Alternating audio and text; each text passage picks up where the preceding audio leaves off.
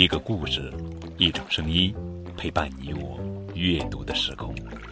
亲爱的宝贝，你们好，我是高个子叔叔。今天要讲的绘本故事的名字叫做《圆白菜小弟》，作者是常新泰，文图，彭毅翻译。圆白菜小弟在路上碰到了朱山大哥，朱山大哥说他饿了，要吃圆白菜小弟，可圆白菜小弟叫了起来。吃了我，你会变成圆白菜的。嘣咔！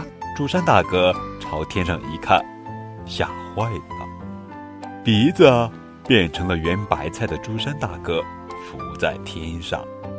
圆白菜小弟说：“吃了我，你就会变成这个样子。”于是朱山大哥问：“那要是小蛇吃了你，会变成什么样子呢？”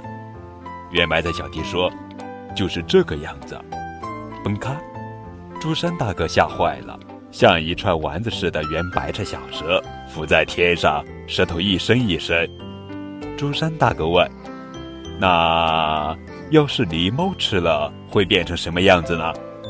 圆白菜小弟说：“就是这个样子。”接着，在一片崩咔声中，肚子变成一颗圆白菜的大猩猩飞上了天。身体变成圆白菜的青蛙，飞上了天；脑袋和尾巴变成了圆白菜的狮子，飞上了天；鼻子变成圆白菜葫芦串的大象，飞上了天。最后，你猜什么东西飞上了天？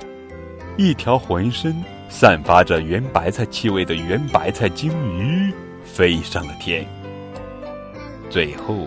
圆白菜小弟有点可怜起朱山大哥了，于是请朱山大哥到饭店里吃了一顿。非常经典的一本童话书《圆白菜小弟》。